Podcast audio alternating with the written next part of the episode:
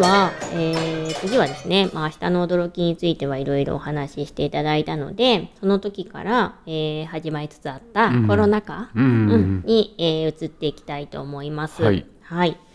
で、えーまあ、ギャラリーとか、私のまあコロナ禍っていうのをまず最初にちょっとどんなだったかなっていうのをお話ししようと思うんですけれども、あの後、明日の驚きから、えー含めてですけれども、うんギャラリーもいろいろ展覧会やってきまして、うん今のところ展覧会は全部で、えー14本ぐらい。すごいですね。結構やってますよね。ううんん、私もあのよく頑張ってるみんな頑張ってるなって思います。めっちゃ頑張ってると思います。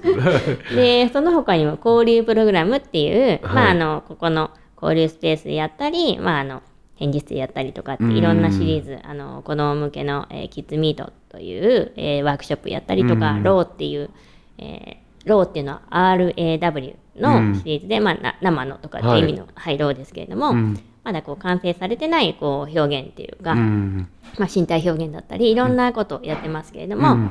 えーそのシリーズもあったりとかして、うんうん。えー交流プログラムももう10本今日12本ぐらいかな実施してますので、はい。かなりまあたくさんの授業をやってきたってうんうん。うんいうことで、ね。はい。はい。あのみんな頑張ってます。これこれだけここでアナピールしておきます。でまああのね明日の動きっていうのはちょっとあの、えー、と今回のこの回ではあんまり、えーとえーちょっと説明し忘れちゃったんですが、結局、えーだから、えー緊急事態宣言とかが最初の頃だったんで、かなりこう定期的にうん出ちゃって、うん。でまああのオープンは、えー2月8日にオープンしたんですけれども、えー途中で緊急事態宣言が出てもう臨時休館して、ん。で、えーもうそのまま終わっちゃった。そうですね。ね。、うん。だから、あのちょっとその不完全燃焼に近いっていうか残念だったなっていう思いが残るようなあの展覧会だったんですね。はい。うん、で、まあ、その後の2つの展覧会は割とその会期を変更したりとかうん。して、ずらしてあの大体ちゃんとした会期開くことができたんですけれども、うん。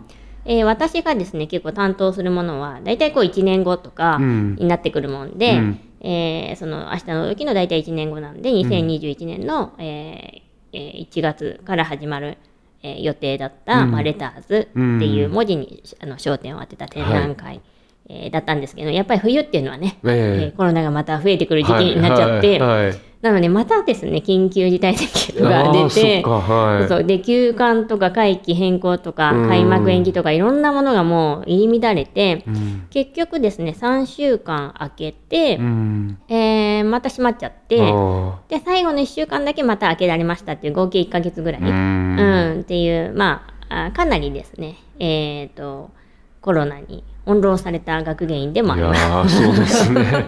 大変ですよね。そうですね、はい。まあ、自分だけのこう気持ちの持ってきようなら何とでもなるといえばなるんですけど、ええ。やっぱりこう、えー展作品を貸してくださったはい。作家の皆さんだったり、ええ。まあ、施設の皆さんご家族だったり、はい。えーにもね心配をかけるというか、うんうんまあ、残念な気持ちでさせてしまうということで、はい。まあ、かなり、えーそのあたりではあの心苦しい、えー時期を過ごしたっていう、えーまあ、仕事上ではそういう、えーことがありました。はい。でまあその家成さんとの,、まええ。あそのえートークイベントちょっとまた戻りますけど明日の驚きで、ええうん。トークイベントをね、うん。する予定だったそうですけれどもそれもまあやっぱりコロナでね、うんうん中止になっちゃったし、うん。でまあ、ちなみにその時のあの、えートークイベントのタイトルっていうのが、うん。えっ、とね「共生とアート」えーちょっと待ってくださいね、えっ、とまじ えっとね交わる驚きだったかな、あ交わる驚き。だったような気がちょっと私すちょっと。ごいですね。そのトークイベントのもう名前までついてたんですね。ついてたんです。ついてたんです。で、それを、だからそれをもとに、はい。あの、今回の、はい。あの、番組名、うん。再び交わる驚きということで、あの、それを使っているという、はいはい、再びをつけて、なるほどはいのわけです。はいはい。えーそういったことも一応言っときます。ありがとうございますリベンジです そう、リベンジなんですよ。そうそう。それをいろんなところに散りばめてるっていう、はいことですね。うんはい。まあ、そもそもだからこういう明日の動機に関わってくださった皆さんと話すっていうのも、その時できなかったことええをもう一回したいっていうね、思いもありますので。はいはい。で、じゃあまあ、私とかギャラリーに関してはこんな感じなんですけれども、うん。家成さんのコロナ禍ってどうだったかなといや思って。ーそうです。まあもう本当にいろいろやっぱ皆さんもそうですけど大変な時期やったんで、うんなんかある時このままいくとこのコロナウイルスがうん。もう爆発的にいくし、あのこうかまあ、感染拡大するし、ある時みんなで事務所からうん。電車に乗ってる時に「どうします？事務所の仕事」っていう話になって「うん。いやーそうやな」って言ってあのまあじゃあ一回リモートで、うん。在宅でみんな仕事して、うん。あのリモートで会議しようっていうので、それでまあみんな事務所に行かずにうん。在宅で仕事して、えであのズームつないでリモートでみんな顔合わせえてえやろうと。でまあ今日はこういうことしますみたいな、で昨日はこういうことしましたみたいな、なんていうんですかあの報告会みたいになっていくんですよね。うんそれでもともとみんな事務所で和気あいあいとうん。顔合わせてやってたもんで、リモート越しにそういう報告会やってたらなんか義務みたいになってきて全員の顔がもうなんていうんですかもうほんま浮かへん顔してるんですよ。へー。もうなんかディスプレイ上の顔が全員つまらん顔してて、それでもうもう自由参加にしようって言って、うん。それで自由参加にしたんですね。はいえええでそれでもまあ何人かは入ってきうん。てちょっと話するけど、それもなんかしっくりこうへんなっていうので、あっちゅう間になくなりましてもう勝手に仕事をするっていうふうにで あのやってましたけどうね。僕ももうたまには外で仕事しようと思って、うんパソコン持って家の前の公園あでこう広げてやってたら、うんうん5分ぐらいして頭の上に鳩のうんこが落ちてくるし、こんなとこにで電線通ってたんやとか なんかそういうことに気づく 日々でしたけども。あいろんなプチハプニングによって気づきが。でそうなんですよね。あとそれからやっぱり大学の方も、うん。あの学生が当然こう新入生が、ええ。あのまず、うんた確かもう大学に登学できないっていうことでね。えっと、こう Zoom で今までやってきた授業をこううん。やり替えていくための、ああはいはい。その授業設計みたいなのも結構苦心しましたし、うんまあ、何よりやっぱ学生に直接会えないっていうところで、うん。その学生のパーソナリティとかもちょっと分かりにくいところがあるじゃないですか。ええええだからそういうところでちょちょっとまあ苦労したところありますよね。うんまあ、学生が一番まあ、うん。あのなんていうかかわいそうっていうかなのでまあねまあ楽しい授業にしようと思ってやってはいましたけど、まあどこまでできたか微 微妙ですね。そこはなんかズーム上だとうん、家内さんならではのトークとかあのお話して。そうなかなかできにくいですよね。あの顔があの楽しい顔してるのかどうかもよくうんわね、ねちょっとわかんないですよね。うんわかりますね。なんかやっぱり人間のその、実際にこう相対してる時の、うんうんうんその表情とか声とかうもちろんなんですけど、なんかあるんでしょうねその空気っていうか、うんうん。そういうのが大切やなというふうにちょっと思いましたけどね。うんうんうん。うんあとはあれですねえーっとそのなんていうかこれこのまんまいくと本当に人と直接会って飲みに行くとか、うん。えー何かあのフィジカルにこう出会う場所っていうのうんうん。がすごく出会う機会がええ。すごく減っていきそううなん。感じやったので、まあ、当時あのコンタクトゴンゾと一緒に、ええ。っていうアーティストグループと一緒に、あのパーティーをやり続けるっていううんのを、うん。月に1回、うんあのアートエリア B1 っていうギャラリーえで、えパーティーの練習を毎月やるっていうシリーズを YouTube で配信してました、ドラッグクイーンの人からメイクを習うとかあとなんかいろんな、ええ。あのシリーズ化してずっとややり続けてたっていうのがありますね。はいじゃあもうそういうパーティーっていうものをもしかしたら忘れちゃうかもしれないっていそうね。はいそれを忘れないための術をそうですそうです。みんなで、はいうん、やっていこうみたいな。そうなんですよ。そうん。のパーティーっていうものの考え方も、うん。いわゆるあの飲んで食べてうん。やるこうクリスマスパーティーとか、うん今やってるハロウィンとかそういう感じではなくて、うん。なんて言うんでしょうこう、まあ、パーティーっていうのをそもそも人がこう出会って交流する場で、うん誰にでもこう開かれていて、うん。まあ、そこでいろんな、まあ、アートでもいいしプロ野球でもいいし、サッカーでもいいんですけどいろんな会話して、まあ、みんながこう参加可能で交流できる、うん。そういう開かれた場という意味でこええ。うパーティーを位置づけてたので、うんうん。だから、あのーそそういう機会がなくなっていくっていうことに対する危機感っていうのが結構あったと記憶してますね。ええ。はい、やっぱりあの俺もあの結構皆さん他の方とも話しながらも思うんですけど、うん。あのそういうオンラインの会議とかだと、うん。やっぱこう技術上こう複数の声が重なると聞こえないっていうか、そうですね。いうことがあって誰かが喋ってる時は黙るみたいな。そうそうそうそうですね。重ならないような努力をするっていうことになるから、うん。やっぱりだから報告会になっちゃうんですよね。そうそうなんですよね。交わらないっていうかそうで一方一方向なのがうん。どんどん飛び交ってるだけで、うんうんうん。こうなんかこうそれがぶつかるっていうか、ええ。なんていい意味で交わってなんかこう、いあの話し合いがうん。起こるとかっていうことが、多分なくなっちゃって、うんでなんかこうそれこそ新しい、えーこととかうん。が生まれる時とかって、うん。大体本筋の話をしてない時っていうか、うんうん。なんかでね。全然関係ない、ええ。なんかこうおしゃべりしてて、ええ。あみたいな。そうですね。ことが余白余白の重要性っていうか、うん。遊びっていうのかな、うん。そのうん、それがなくなっちゃうっていうのはやっぱり大きいことだなっていうのはすごい思いましたね。本当なんかそう余白が許されない感じがありますよね、うん。リモートっていうのは。うん。うん。でもまあだからドットアーキテクスさんは結構そのまあ私がまあ1回とかあの伺った時とかの雰囲気とか、うん。あのとかまあいつもねお会いするメンバーの皆さんとかの雰囲気とかを見てもやっぱりこう、えー、と常にこうなんていうのかなそういう気軽なおしゃべりをもしながら、うん。こう深い、うん。なんていうんでしょうかね。そういうデザインのこととか、はい。建築のことええ。にもこう、えー話題が、はい。あの移っていったりするようなそういうこう、話うんおおしゃべりのうん。雰囲気っていうのはすごくあるように見てたので、確かに、はい、まあコロナ禍だとねそれが 遮断されるとね。あのなんかそのドットさんらしさはみたいになっちゃうかもしれない。えーいや本当そういう感じでしたうんうんうんね。まああとはやっぱりなんて言うんでしょう。このまあデザインっていうかあの自分たちのその仕事の方向性みたいなやっぱすごく考えるようになって、うん。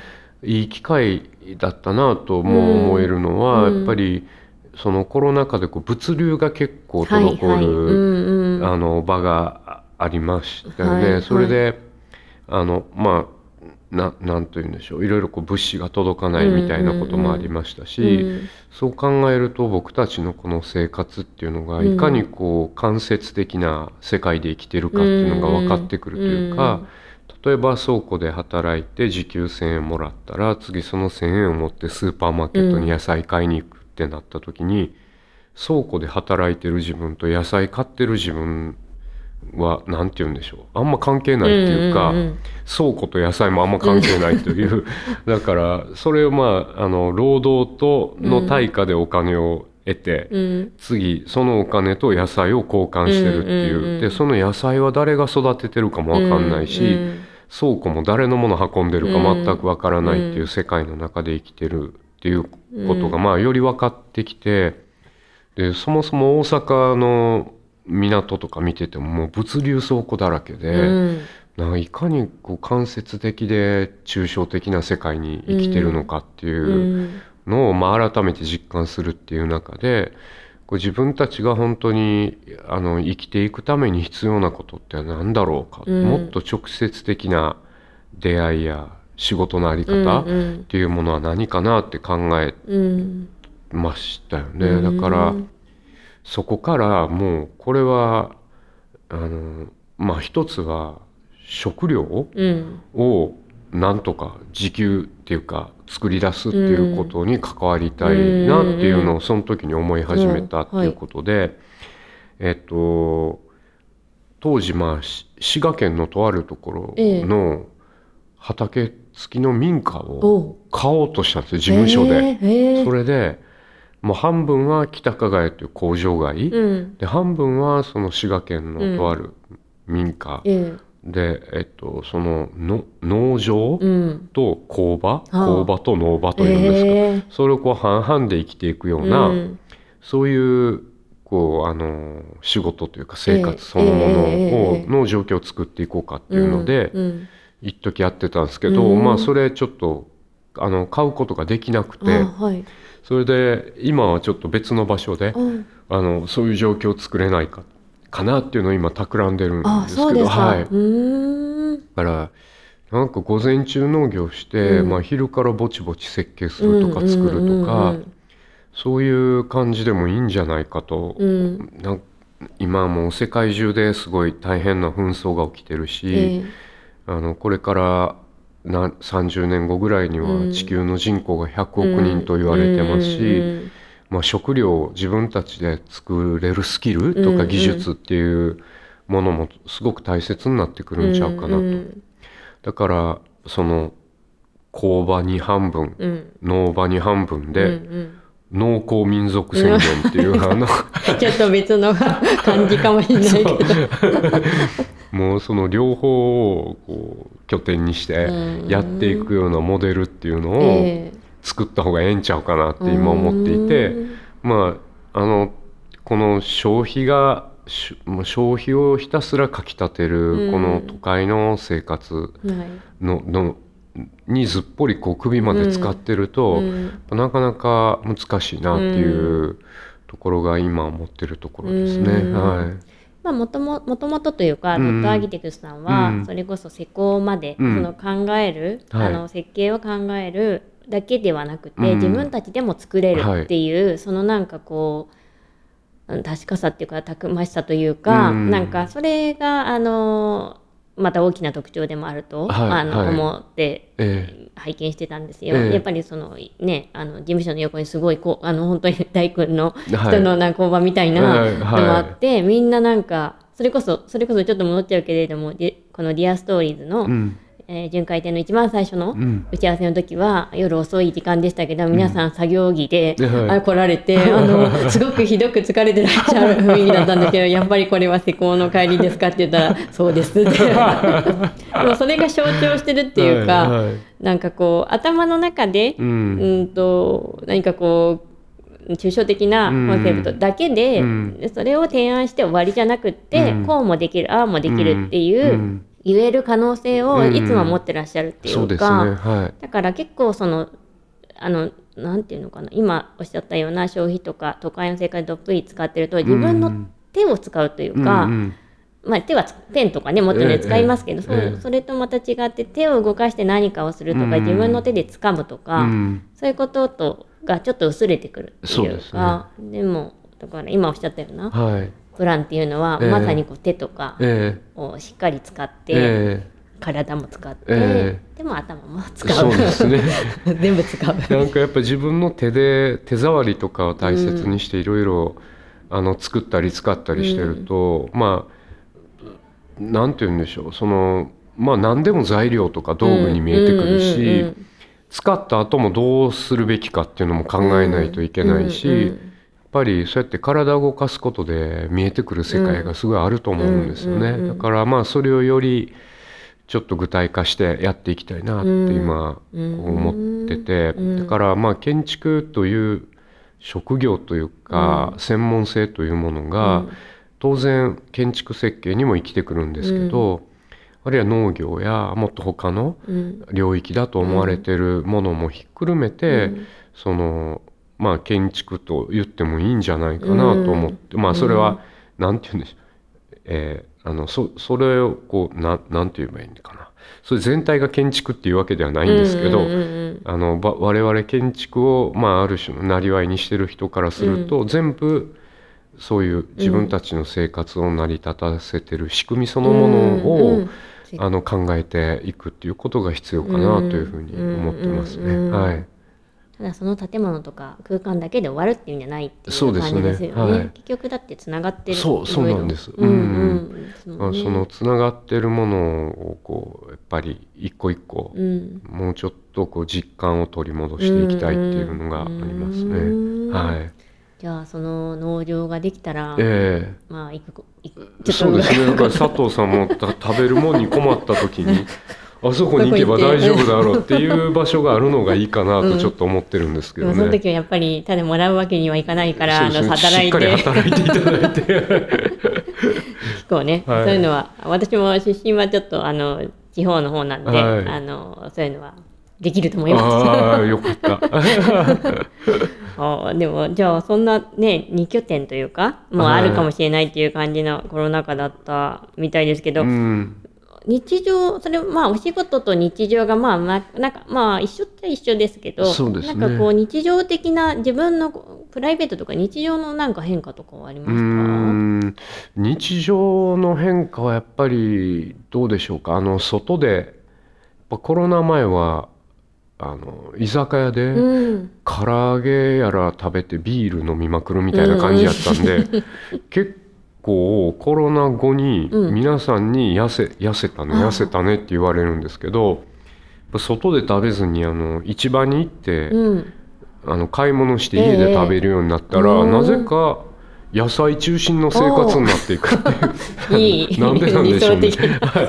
それで結構スリムなスリムに別になりたかったわけではないんですけど なんか痩せてしまいました結果的に健康的になった。はいはいまああそれぐらいでしょうか。でもやっぱり料理をされてたんですね。いやいやまあ僕は本当にたまにしか料理しないんですけどまあ、一緒に住んでるパあートナーの人がうん。料理すごく、あの好きでやって、ええ好きっていうかまあ美味しく、うん。美味しいの作ってくれるので、うん。まあそれで、へええいやあの予想しないダイエットに成功したえそうそうですね。そうですね。あれは良かった点ですね。うーん。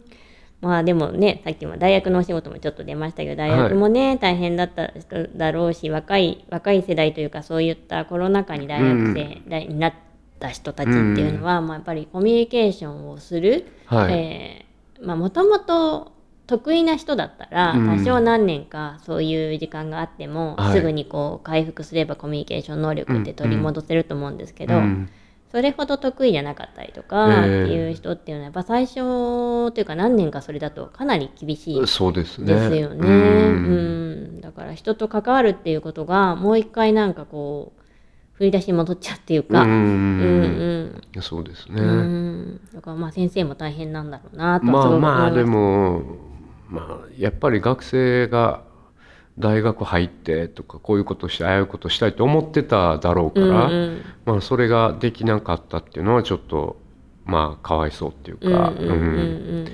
あれだろうなとは思いましたけどね。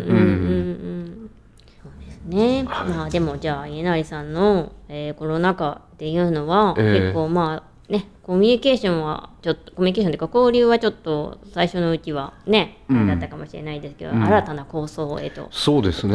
して、まあいつも思うんですけど転んでもただでは起きないタイプっていうか、昔ラグビーやってたんですけど、倒れたら泥水を飲んで起き上がってましたから、ね、喉の渇きを水たまりの水で潤して起き上がってくるっていう。泥水であっても。あってもはいなんかただでは起きひんっていうのをポリシーにしてますけど、うんもうそれがだから本当にコロナ禍でも達成されたっていうそうでことですすね。ねやっぱ何か起きたら絶対そこに新しいうん発想の源とか、自分の生き方とか、うん。まあ、自分たちの生き方みたいな、うん。